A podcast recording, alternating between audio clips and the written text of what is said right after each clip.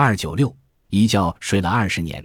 一九五三年，在冰岛有一个名叫列别金娜的女人，三十三岁。一天，她回到乡下去看望母亲，回来时在路上着了凉，后来感到不舒服。一周后，她突然睡着了，旁人怎么也无法使她从昏睡中醒过来，只好用导管将必要的营养物质输入她的体内。一年半以后，情况有些好转，但她仍处于昏迷状态。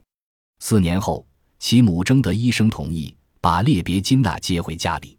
一年过去，专家们到乡下探望病人，给列别金娜进行检查，证明她尽管昏睡不醒，但机体内一切生理过程仍在照常进行。后来自己会进食了，但她只是做一些机械性的动作。直到一九七三年初，她才开始好转。人们在她旁边议论她母亲的病情，她似乎有些反应。一九七三年七月一日。列别金娜的老母亲逝世，在这沉痛的时刻，她的眼睛突然睁开，醒过来了。